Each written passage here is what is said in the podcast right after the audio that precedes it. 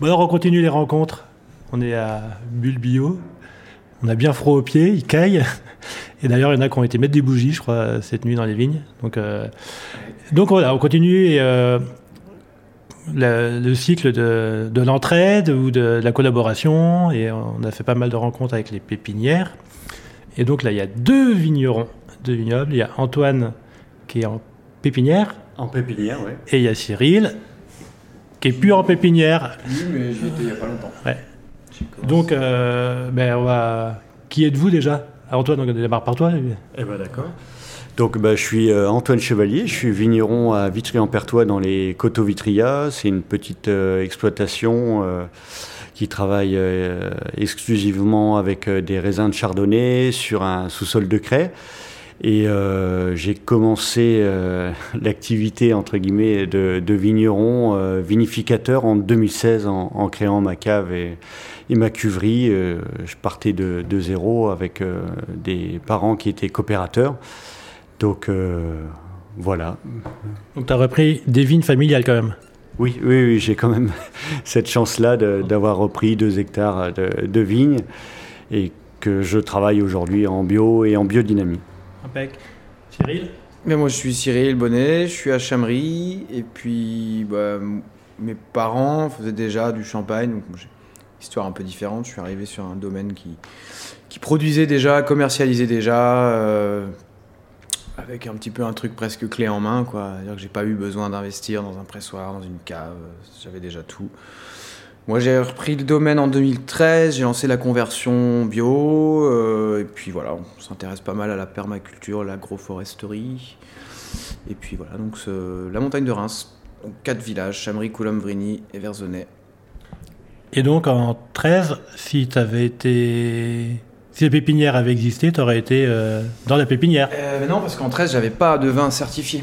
Pépinière, il faut quand même avoir des vins déjà certifiés, même, même s'ils sont pas mis en bouteille, mais s'ils sont pas champanisés ou, ou en coteau.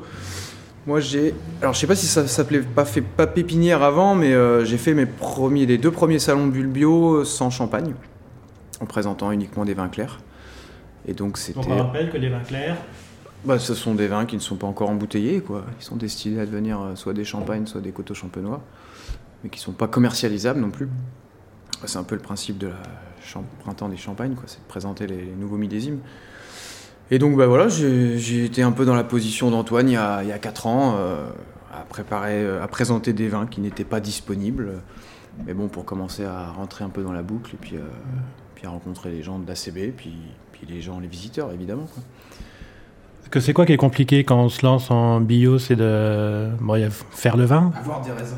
avoir, avoir, avoir du raisin, faire le vin et le vendre. Bah, c'est quoi C'est euh, c'est de passer d'une. euh, C'est- changer, euh, changer les, les pratiques. Donc, euh, c'est réussir à gérer ses vignes euh, en tout point, que ce soit la vigueur, euh, les travaux en verre. Enfin, c'est changer un petit peu toutes les pratiques qu'on pouvait avoir euh, traditionnellement. C'est retourner beaucoup dans ces vignes, alors que la culture conventionnelle, ça a quand même fait une génération de vignerons qui faisaient quand même beaucoup confiance à des conseillers qui également vendaient des produits phyto, donc qui vendent une petite solution clé en main où, où la chimie peut résoudre à peu près tous les problèmes. Donc voilà, choisir d'être en bio, c'est aussi euh, sortir de ça et revenir à, à de la vigneronnerie euh, pure et dure, euh, comme les grands-parents le faisaient, quoi. Donc plus de taf. Oui. Pas mieux. non, j'ai pas mieux. Oui, oui, non, c'est exactement ça. C'est vraiment retourner aux vignes et puis euh, bah, réapprendre le métier, hein, finalement, hein, puisque on, était euh, sous tutelle. Alors justement, c'est quoi C'est quoi en, en école de Viti ou de BTS à notre époque. Maintenant, il commence à bouger, à avoir des aspects, euh, des approches plus bio, biodynamie, voire. Mais bon, euh, moi, quand je me sou- mes souvenirs, c'était aussi euh, quel désherbant il faut mettre pour tuer quelle plante, quoi, à l'école. Donc, euh, faut, moi, voilà, faut oublier tout ça, évidemment. Et donc on échange quand on est à la CB. On échange sur quoi on, on va toquer à quelle porte pour avoir une info technique, une info, euh, je sais pas, un réseau de distributeurs, avoir des Bah, contacts, avoir, euh, savoir comment on vend du vin. peut-être aussi parce que Bah, pas- Oui, c'est effectivement c'est l'avantage aussi de, de l'ACB, c'est qu'on peut partager avec des vignerons qui ont la même sensibilité que nous. Et, euh, et- ça nous aide euh, tous les jours parce que la gestion du, enfin, la gestion des vignes, ça peut être un petit peu plus compliqué. La gestion de la vinification, euh, euh, pareil, on, a pas mal d'inquiétudes. En tout cas pour euh, moi qui, qui commence. Donc c'est bien de pouvoir aller rencontrer d'autres vignerons comme Cyril qui, qui, qui m'a rassuré sur des vinifications en me disant non, t'inquiète pas, là, t'as pas besoin de soufre, ça va bien se passer, continue. Voilà, c'est des choses comme ça. Et puis c'est aussi euh, sur le commerce, la commercialisation, c'est nouveau. Enfin, voilà, encore C'est dur, en, ce- en 2022, c'est dur de vendre du champagne, c'est dur de vendre du champagne bio ou, ou on vient vous voir, entre guillemets? Bah, Non, façon. non, non, il y a de la demande. hein.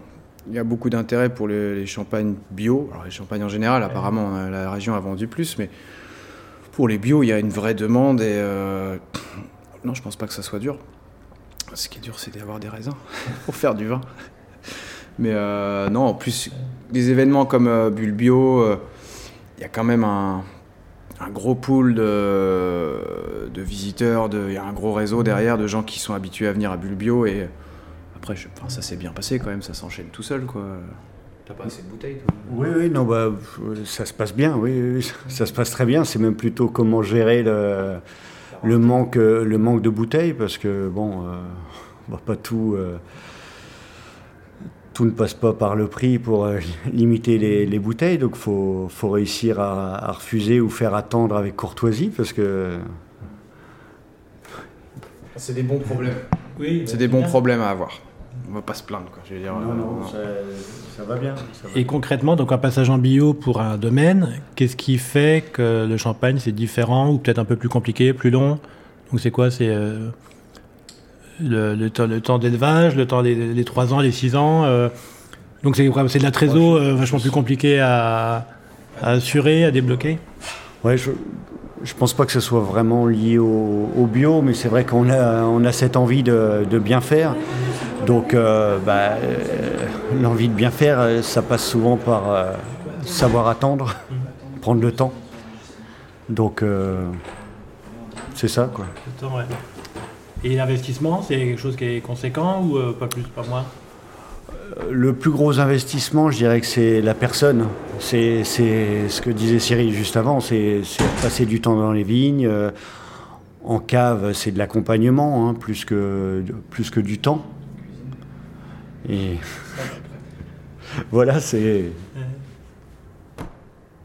Ça se fait bien. Ça, se fait bien. faut prendre le temps, c'est tout. De toute façon, bio ou pas bio, euh, ce qui a toujours été plus difficile, c'est de faire des beaux raisins. Euh, Le savoir-faire de vinification en France, euh, ça va quoi, c'est c'est bon quoi, on l'a. hein. On, on peut l'apprendre à l'école, on peut l'apprendre avec ses parents. Il y a quand même, euh, je sais pas combien de centaines d'années derrière. euh, donc bon, Après, il y a la question de la prise de risque. Si on veut faire du sans souffle, des choses comme ça, c'est peut-être un peu plus nouveau. Mais en Champagne, on a, on quand même la capacité de le faire, parce qu'on a des, vins avec des acidités naturelles euh, importantes.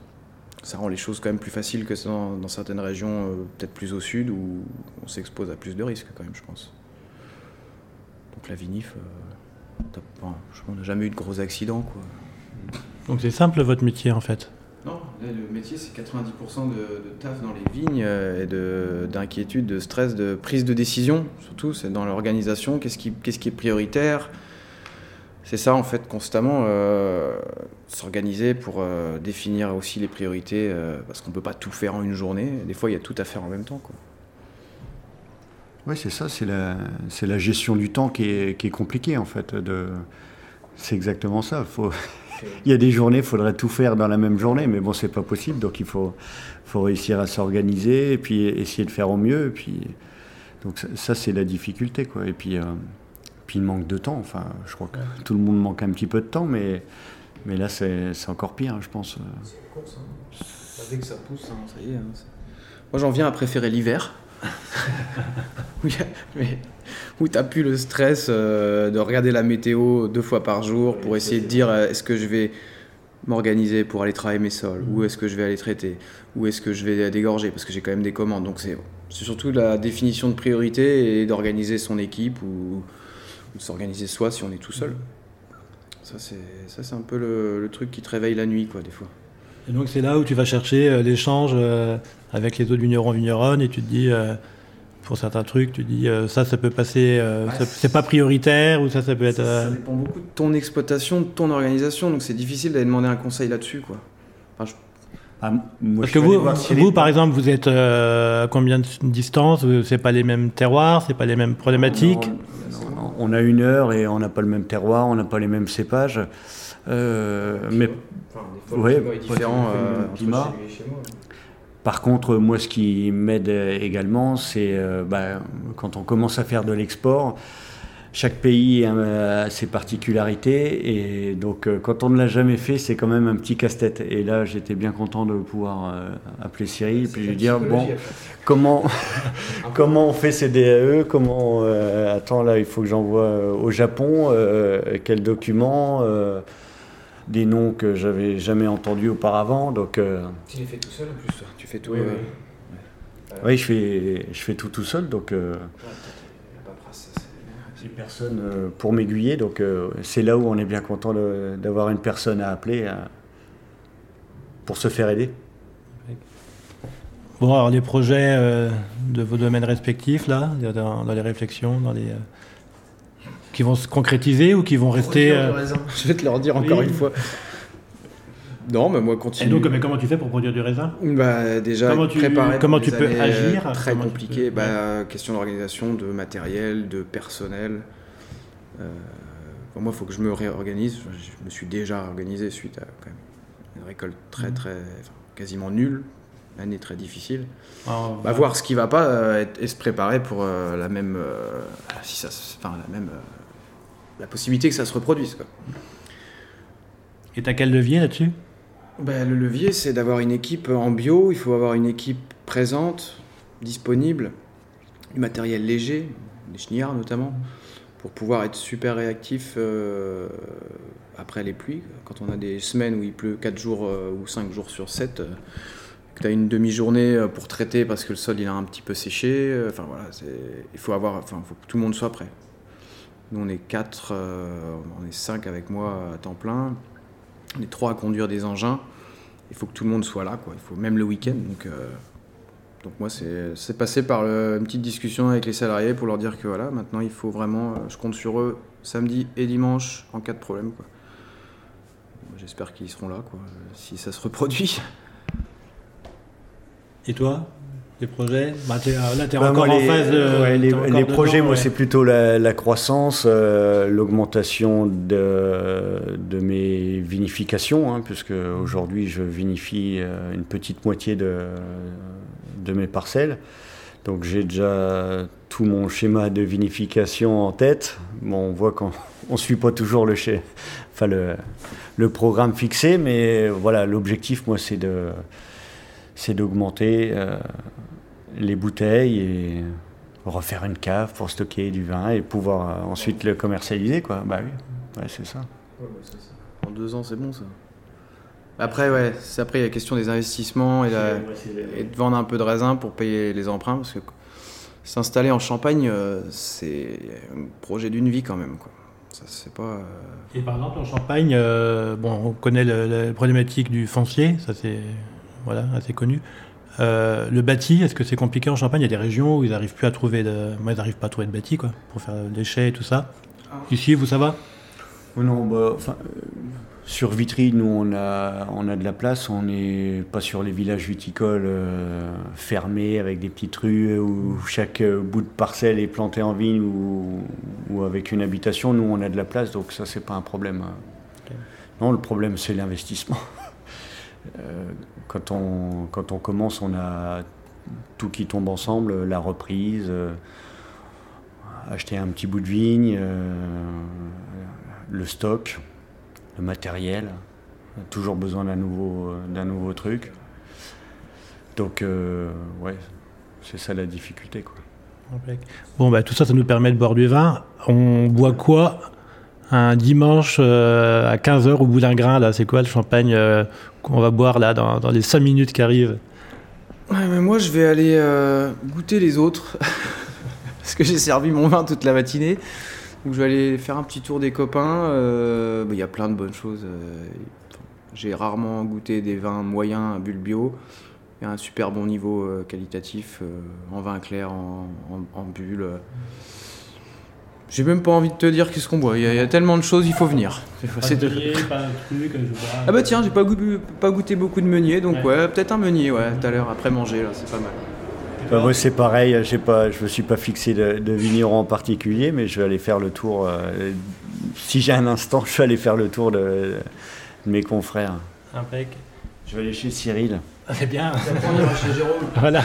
On ira goûter un peu de bourgeois Diaz. Bon, ouais. Ça fait un petit moment que j'ai pas revisité. Euh, le grand chanteur. Euh, le grand chanteur du Biblio Band. Biblio Band. Alors s'il a encore un peu de voix pour décrire ses cuvées.